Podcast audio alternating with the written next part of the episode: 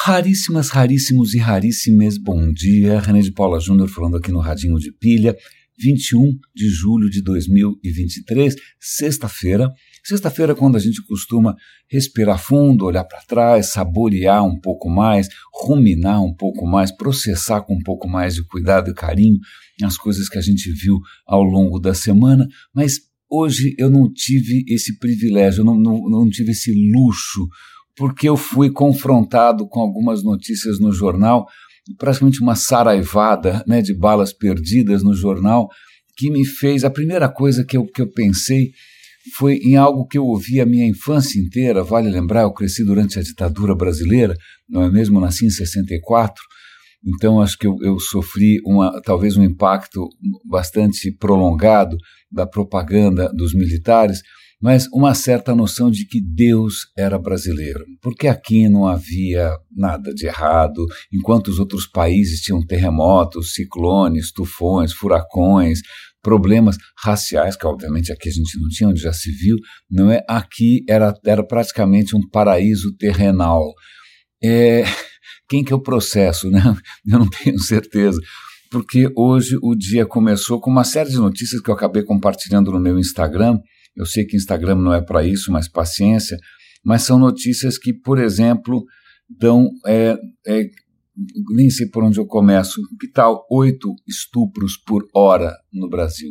Oito estupros por hora, incluindo, obviamente, né, todo, imagina, desde adolescentes até crianças, minorias, maiorias, tanto faz né, um recorde de estupros. A gente tem crimes virtuais batendo recordes também. São três brasileiros.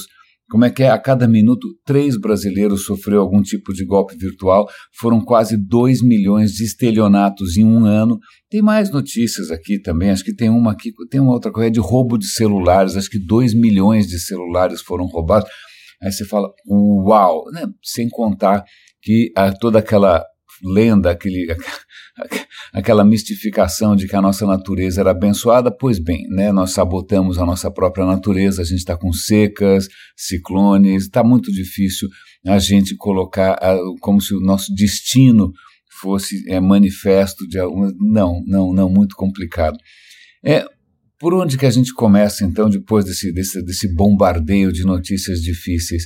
Talvez eu acho que eu vá começar por, uma outra, por um lugar distante que vem me inspirando né, nos últimos tempos, sobretudo no quesito sustentabilidade, sobretudo no, no quesito qualidade de vida, sobretudo no quesito talvez desigualdade ou igualdade, que é Holanda, Amsterdã. Eu não conheço Amsterdã tão bem assim, acho que eu fui duas vezes como turista por períodos relativamente curtos, né? mas eu tenho, por outras razões, também convivido um pouco mais com sei lá, outros aspectos da cultura holandesa.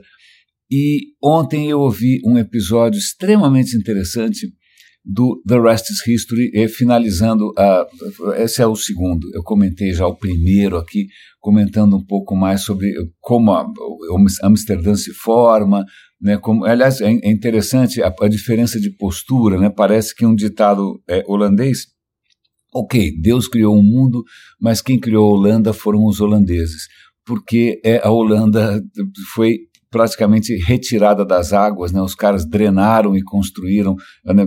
tudo que tem ali de solo fértil, de cidades, é contra a, né, a força dos elementos. Então tem aí um certo orgulho nacional dessa construção coletiva. Vale lembrar que esse é o tipo de, embora a gente tenha comentado que é na Holanda que surge né, praticamente o que a gente poderia chamar de burguesia, de capitalismo, né, do mercado financeiro, tudo nasce por ali.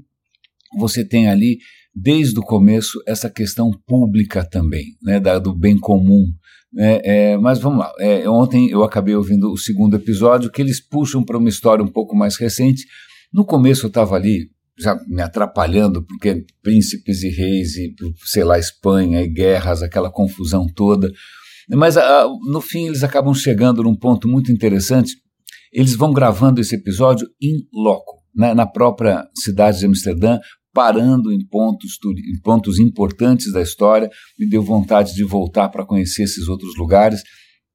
E algumas coisas. É, é, acho que o final do episódio foi muito interessante, porque acho que o episódio anterior eles tinham encerrado num lugar que eu acho que eu conheci, não tenho certeza, mas acho que eu conheci, que é um lugar bastante discreto, é uma portinha que você abre assim numa parede, e aí lá dentro tem um pátio, e naquela instituição era uma instituição católica de amparo a mulheres e é, era uma coisa cristã e bom quando eu visitei eu não, eu não entendi muito bem qual era a importância daquilo né? e os caras deixaram claro no episódio anterior que uma, uma das coisas interessantíssimas desse lugar que ainda existe é que aquilo era um lugar católico numa cidade basicamente protestante. Né?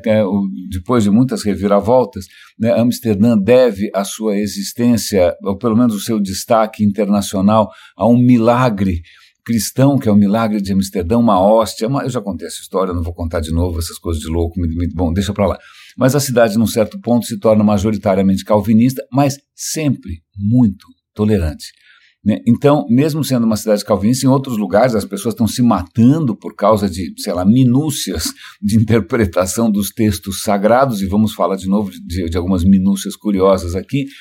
Mas ali na, na, em Amsterdã, vamos fazer o seguinte, ó, você pode, a fé que você tiver, pode ser a fé judaica, pode ser a fé católica, tanto faz professa, mas só não dá muita bandeira, tá? Processa, professe sua fé em portas fechadas, tá? Tanto faz o que você faz dentro do, da, do seu próprio espaço, o que parece ser também uma característica interessante, que na, na, completamente nova, que é essa história do espaço privado. Né? Talvez a nossa noção de privacidade, de espaço privado, de espaço doméstico, né? o que acontece dentro do espaço doméstico é, é uma questão sua, é, talvez tenha nascido por ali também. Então, veja bem, embora é, a, a Amsterdã tivesse, lá, entre, entre, aspas, razões para ser intolerante, ela sempre foi tolerante, é, sempre foi um porto, sempre foi um lugar que recebeu peregrinos. Ok, então o episódio anterior acaba num, num não era exatamente um convento, mas era uma instituição de caridade católica no meio de uma cidade calvinista, certo?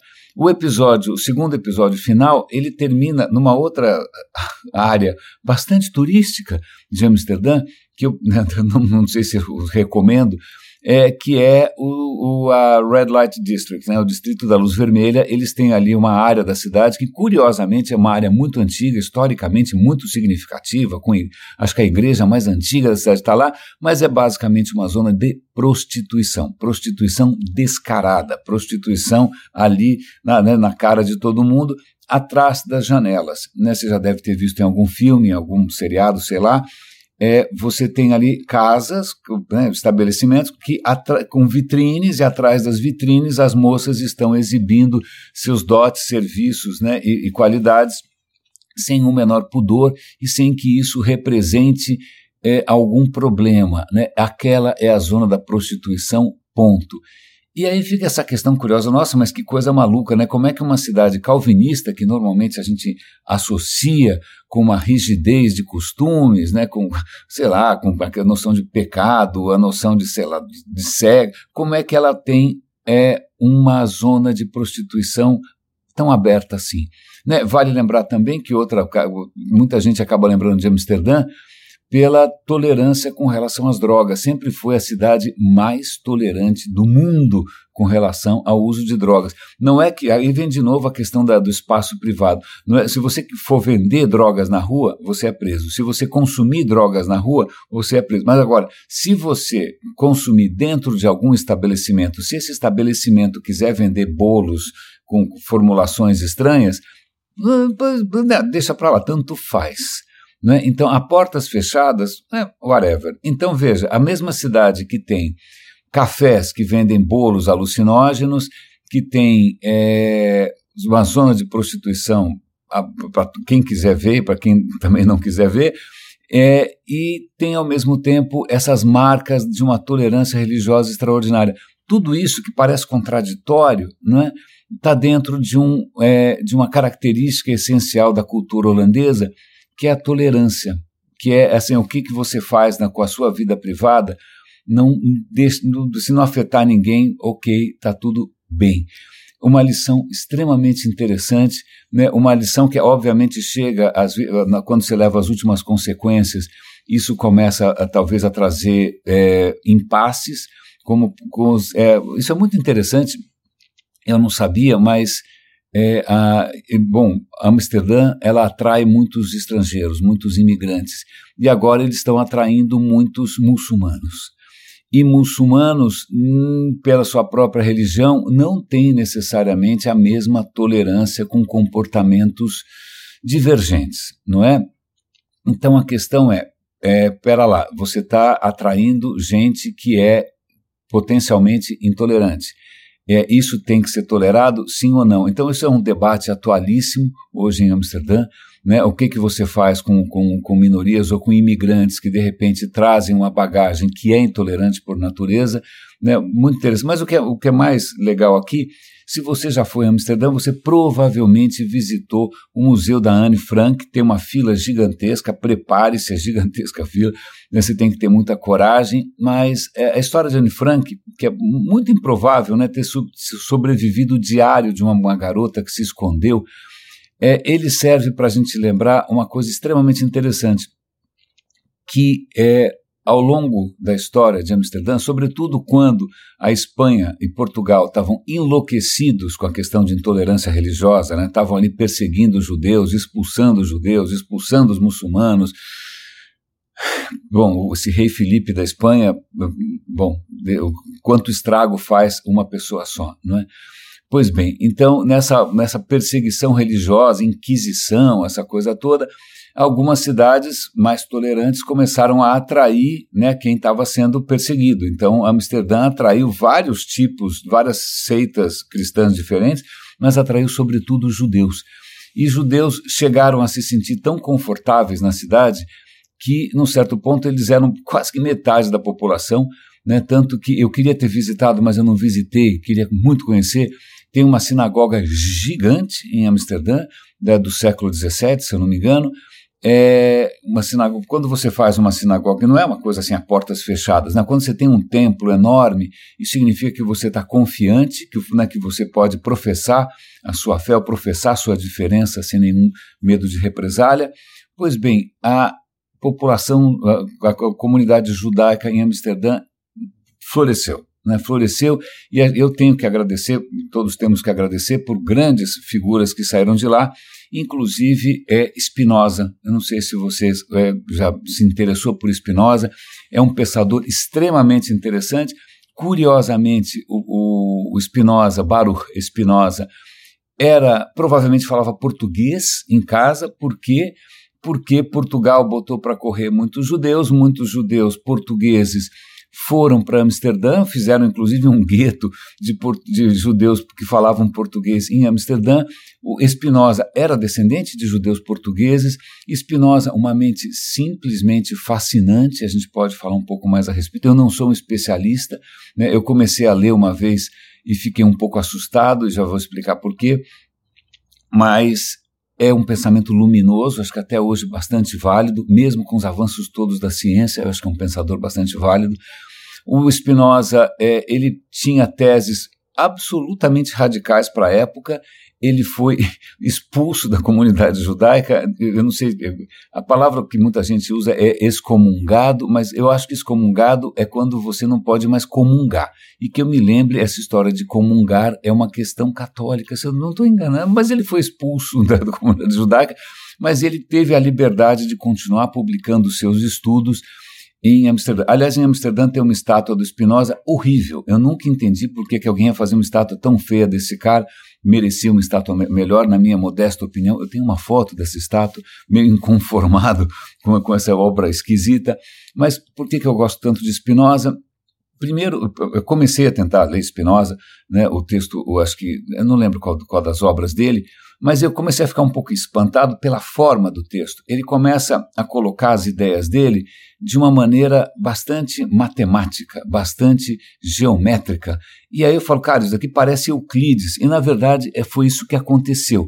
Né? A, a, a, a, geometria euclidiana foi importantíssima ao longo da, da, da, da civilização ocidental inteira e uh, o Euclides vai demonstrando, olha, dois pontos, liga uma reta, a menor distância entre dois pontos é uma reta, e com dois, ele vai fazendo aquele, aquele avanço em conclusões que são inelutáveis, né? Se você assumiu os, os, primeiros princípios ali, a coisa vai se desdobrando e você vai construindo o um universo inteiro.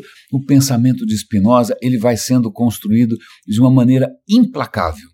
Né, ele vai chegar a uma conclusão que eu acho inelutável. E é, é muito interessante ver o raciocínio que ele segue a conclusão dele, ele falou, ok, nós tudo nesse mundo tem uma causa, a causa tem uma causa, a causa da causa da causa, isso não pode ir infinitamente, você vai chegar em algum momento que tem uma causa fundamental, né, que, do, da qual tudo declina, é, é, tudo no mundo está imerso no tempo, tudo no mundo muda, mas, bom, em suma, eu não vou conseguir reproduzir aqui o raciocínio todo, mas ele chega a uma conclusão que parece religiosa, mas não é, de que o universo inteiro ele se basta, o universo inteiro é, é isso aí que a gente tem, o universo inteiro é causal, o universo inteiro é, é entendível e o universo inteiro é o desdobramento de uma causa primeira, que é uma causa que é eterna, que não para, não é que é eterna, que é sempre igual, ela simplesmente não para e ela que dá origem a tudo. Mas o que é muito interessante é que ele não vai chamar essa causa de, sei lá, um velho misógino que por alguma razão qualquer engravida uma moça virgem, sei lá. Não, ele vai colocar isso simplesmente como uma como uma força no universo, como o universo bastando-se a si próprio, o universo se explicando a si próprio e tudo que acontece ao longo do tempo, as coisas que vão se desdobrando, né, a, a vida, o universo inteiro, é desdobramento de uma coisa que é que continua por aí, que continua pujante, continua com uma potência original, mas veja que é uma potência material. Não é nada, não tem outro mundo, não é, não tem santo, não adianta rezar para ninguém. É um pensamento absolutamente fascinante, eu acho lindo, né, quando a gente vê hoje os cientistas tentando entender, sei lá, desde o Big Bang até os campos quânticos que afetam tudo, gente concluindo que o universo inteiro talvez seja uma onda quântica só, e como é que isso tudo aconteceu. E, de novo, é, é, é, tudo, é, os resultados todos sendo debatidos e confrontados com a realidade, com resultados espetaculares, mas dentro da mesma ideia. O universo explica a si mesmo. Né? O universo explica a si mesmo e tem aí desde o começo uma potência incrível. Tem várias questões, tem uma ética de Spinoza, uma das coisas que eu gosto, que eu me lembro, que é uma das questões que talvez provoque sofrimento na espécie humana é a questão que ele chama de falsos infinitos. Né? Você, tem, é, você tem coisas que são. Tudo é finito, né? a única coisa que é infinita essa, essa potência do universo, ela parece ser infinita, ela não para, né?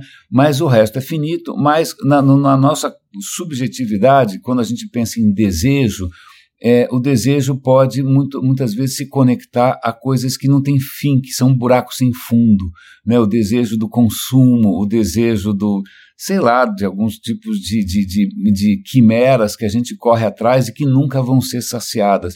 Então, o Spinoza nos convida a pensar até que ponto a gente não se escraviza por falsos infinitos, coisas que parecem sem fim. Não, eu vou ser feliz sem fim, eu vou ter prazer sem fim. Não, prazer é saciado, né? tudo se sacia. Como assim coisas infinitas? Não, infinito só o scroll do Instagram, né? infinito só o scroll do TikTok. Não, TikTok não tem nem scroll, nem isso acontece. É? Mas desculpa, eu acabei aqui divagando sobre essa questão do Spinoza mas acho que vale a pena a gente, já que eu falei de escritura, eu, eu vou para quem está interessado né, em temas rel relativamente é, é, é, estranhos. É, vamos falar aqui, de, já que eu falei de escrituras também, é, tem uma série que eu sempre é, recomendo, que eu estou sempre aqui elogiando, que é um acadêmico, é um americano, um rapazinho muito novo, que o, ele chama Religion for Breakfast, ele é um estudioso de todas as religiões, muito, muito é, sereno, muito imparcial, muito racional, e dessa vez ele está falando sobre uma das coisas mais difíceis de entender e que envolvem o Nicolas Cage. Sim, o Nicolas Cage, campeão né, de filmes simplesmente abomináveis, né? O Nicolas Cage fez um, um filme que chama, como é que chama? Eu não lembro. Eu acho que ele é um piloto de um avião, ele está pilotando o avião e de repente as pessoas começam a sumir no avião, fica só a roupinha. Né? As pessoas desaparecem, some a roupinha, some o copiloto. Na verdade, o que está acontecendo nesse filme que felizmente eu não assisti, né, em nenhuma madrugada insone, é que está finalmente acontecendo o fenômeno que, é, que muitos americanos evangélicos chamam de rapture. Eu não sei como é que isso é em português, eu, não, eu fico até preocupado de que isso também seja alguma coisa que alguém acredite por aqui, mas é a ideia de que num certo momento os bons cristãos vão ser simplesmente sei lá, vão fazer o upload desses caras para a nuvem, não para a nuvem da Amazon, pra, não sei para onde que os caras vão, mas porque esse mundo vai acabar e eles vão ser poupados dessa história toda.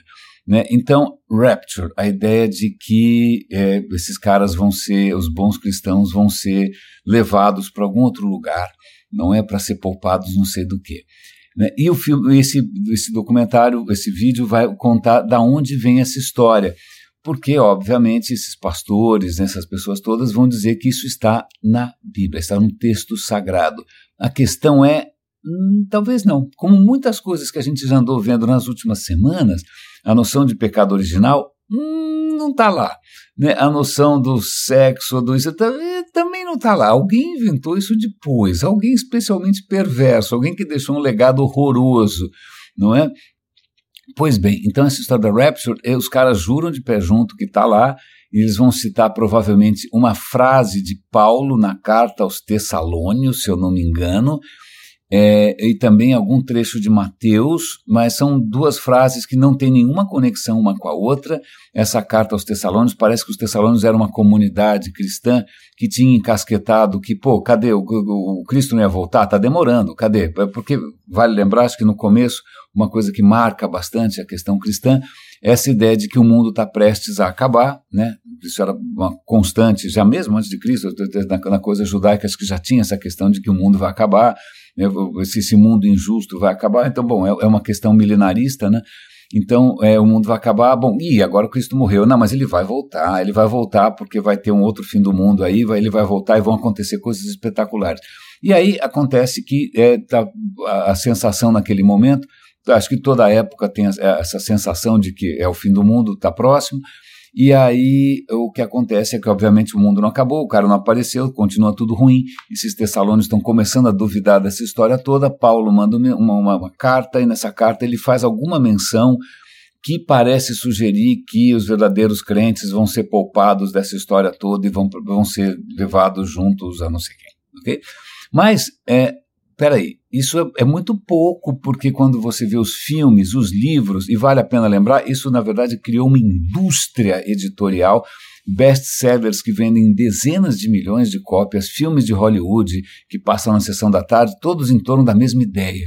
Né, nós estamos prestes aqui a uma época de algum anticristo, esse anticristo vai ter, o Cristo vai voltar, vai acabar com o anticristo, mas antes desse confronto sangrento, horroroso, vai os, os, quem é bonzinho e bacana, ou quem acredita no cara certo, sei lá, vai ser abduzido, vai ser levado não sei para onde, e aí depois tem uma outra. Bom, é, isso é uma indústria, isso vende para burro, e aí ele vai contar a história. Na verdade, tudo começa com um cara que é um inglês, que começa a vir com essa história. Não, para entender a Bíblia, a gente tem que entender que o mundo, é, a, a relação divina com a nossa espécie ela passa por fases que eles chamam de dispensations, eu não sei como é que é isso em português, se alguém aqui acredita nisso.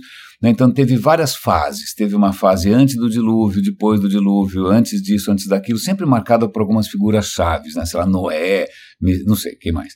Então, então essa coisa de fase, a gente teria na sexta fase e tem a sétima fase, que é a fase, essa sexta fase, toda a fase acaba obviamente numa, numa bagunça danada, numa mortandade, algum tipo de dilúvio, alguma coisa medonha, né? Aí vem outra fase, muda a relação divina, sei lá, né? nova não, a direção continua a mesma.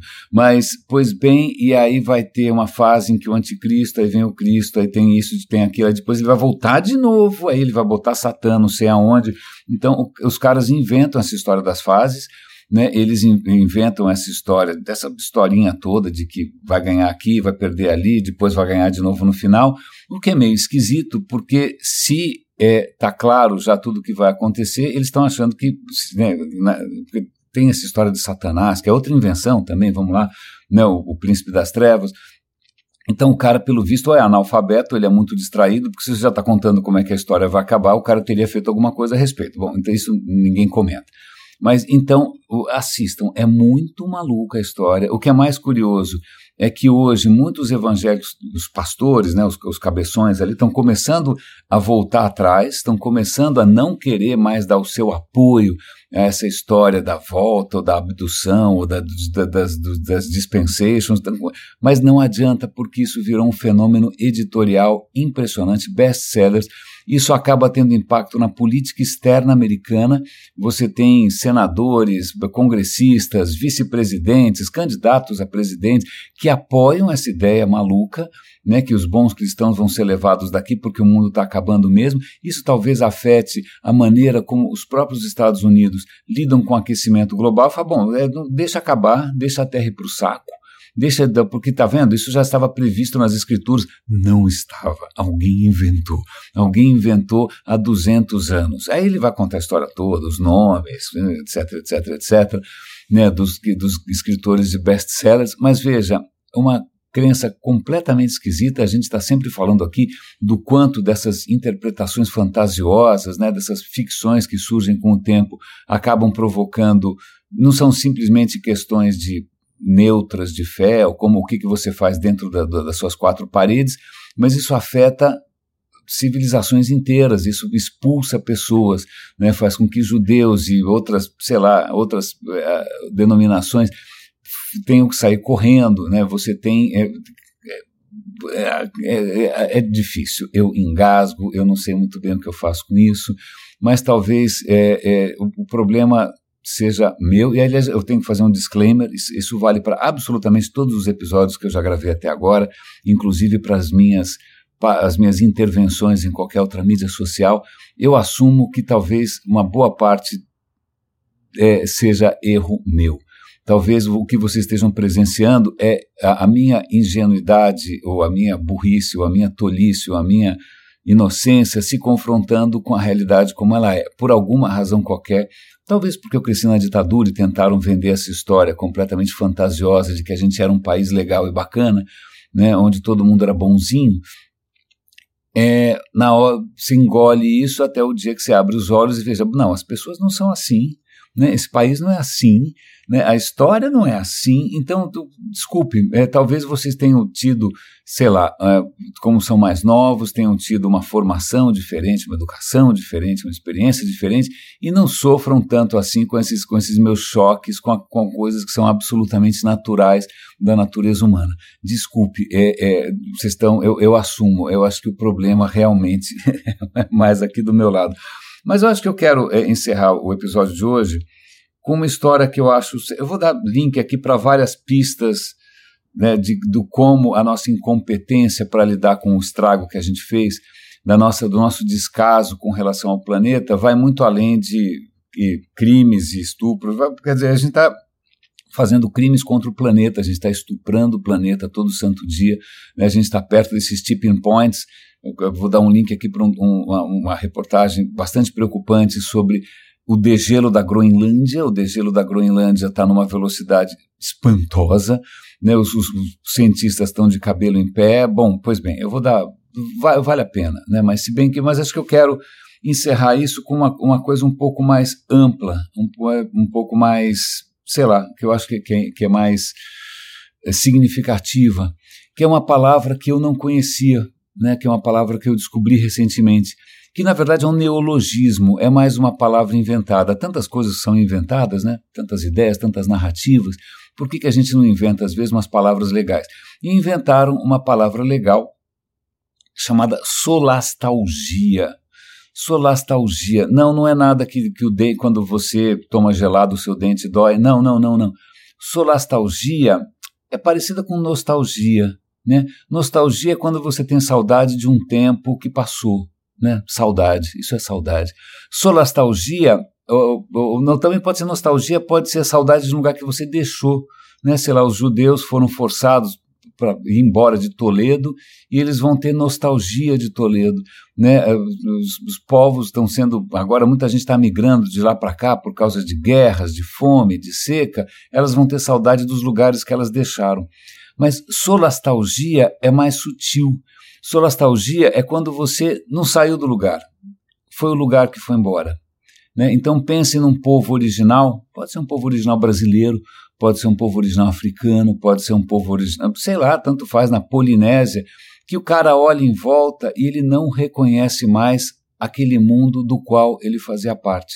Do qual, aliás, ele não queria jamais ter se separado, do qual ele nunca, inclusive, se sentiu é, separado. Ele sempre se sentiu parte, se sentiu é, integrante, conectado, né, umbilicalmente aquele mundo à sua volta. E esse mundo está indo embora, porque eles estão derrubando a floresta para plantar sei lá o quê, né, para plantar, fala aí, soja, para botar vaca. É, vale lembrar que o nosso continente não tinha vaca, trouxeram vaca para cá.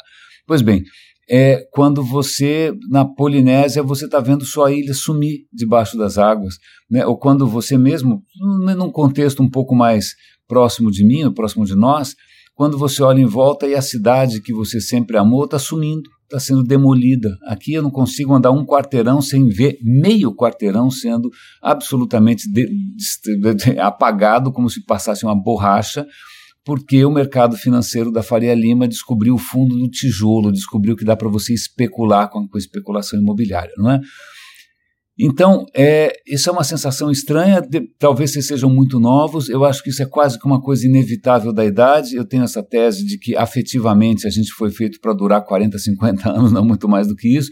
Se você ousa durar mais do que isso, o que acontece é a solastalgia. Né? De repente, as coisas que eram o seu mundo, aquilo que fazia, que era o seu útero, né? que, que é, é, ela começa a desaparecer. Você olha em volta e você não reconhece mais o lugar onde você está. O que mostra para mim é a, a, a potência e a beleza da gente reconhecer que está tudo conectado, que são tudo desdobramentos é, de uma coisa só e que qualquer tipo de fronteira, contorno, limite que você coloque, recorte que você faça, são recortes em água né, que em princípio as coisas todas estão, deveriam estar conectadas, elas estão conectadas, a gente que não consegue reconhecer, a gente cria aí ideias mais pobres. Então eu vou deixar essa ideia no colo de vocês, a solastalgia, né, a, essa, essa dor, essa, esse sentimento de perda, quando o seu entorno vai embora. Vai embora e você está se sentindo desconectado. Vamos tentar inventar outras palavras, vamos tentar inventar outras narrativas, ou vamos tentar resgatar Spinoza, ou seja quem for, qualquer narrativa, nem que seja o budismo, né, que vai ensinar que o ego é uma ilusão, que todas, né, todas essas, esses falsos infinitos, essas coisas que a gente corre atrás todo santo dia, muitas vezes são ilusórias, que a gente tem que reconhecer o que nos conecta, não o que nos separa. Talvez, não sei se dá tempo, mas acho que o caminho seria esse, né? No lançar iPhone novo não está fazendo diferença, lançar Chat GPT não está fazendo diferença. O que, tá faz... o que pode fazer diferença, como diria Caetano Veloso, numa música de um tempo que eu tenho bastante saudade, como diria Caetano Veloso, outras palavras. Raríssimas, raríssimos e raríssimos. Espero que essa semana tenha valido a pena. Eu agradeço de coração a, não só o apoio financeiro de 17 super raríssimos que contribuem regularmente aqui com o Radinho no coffee.com, com o valor que quiserem, claro, sempre, mas também aos comentários, às dicas, né, é, é, essa conversa que a gente começou lá atrás e que continua se desdobrando, para mim é, me conecta não só, obviamente, a vocês, mas me conecta ao melhor de mim. Um grande abraço e até segunda-feira.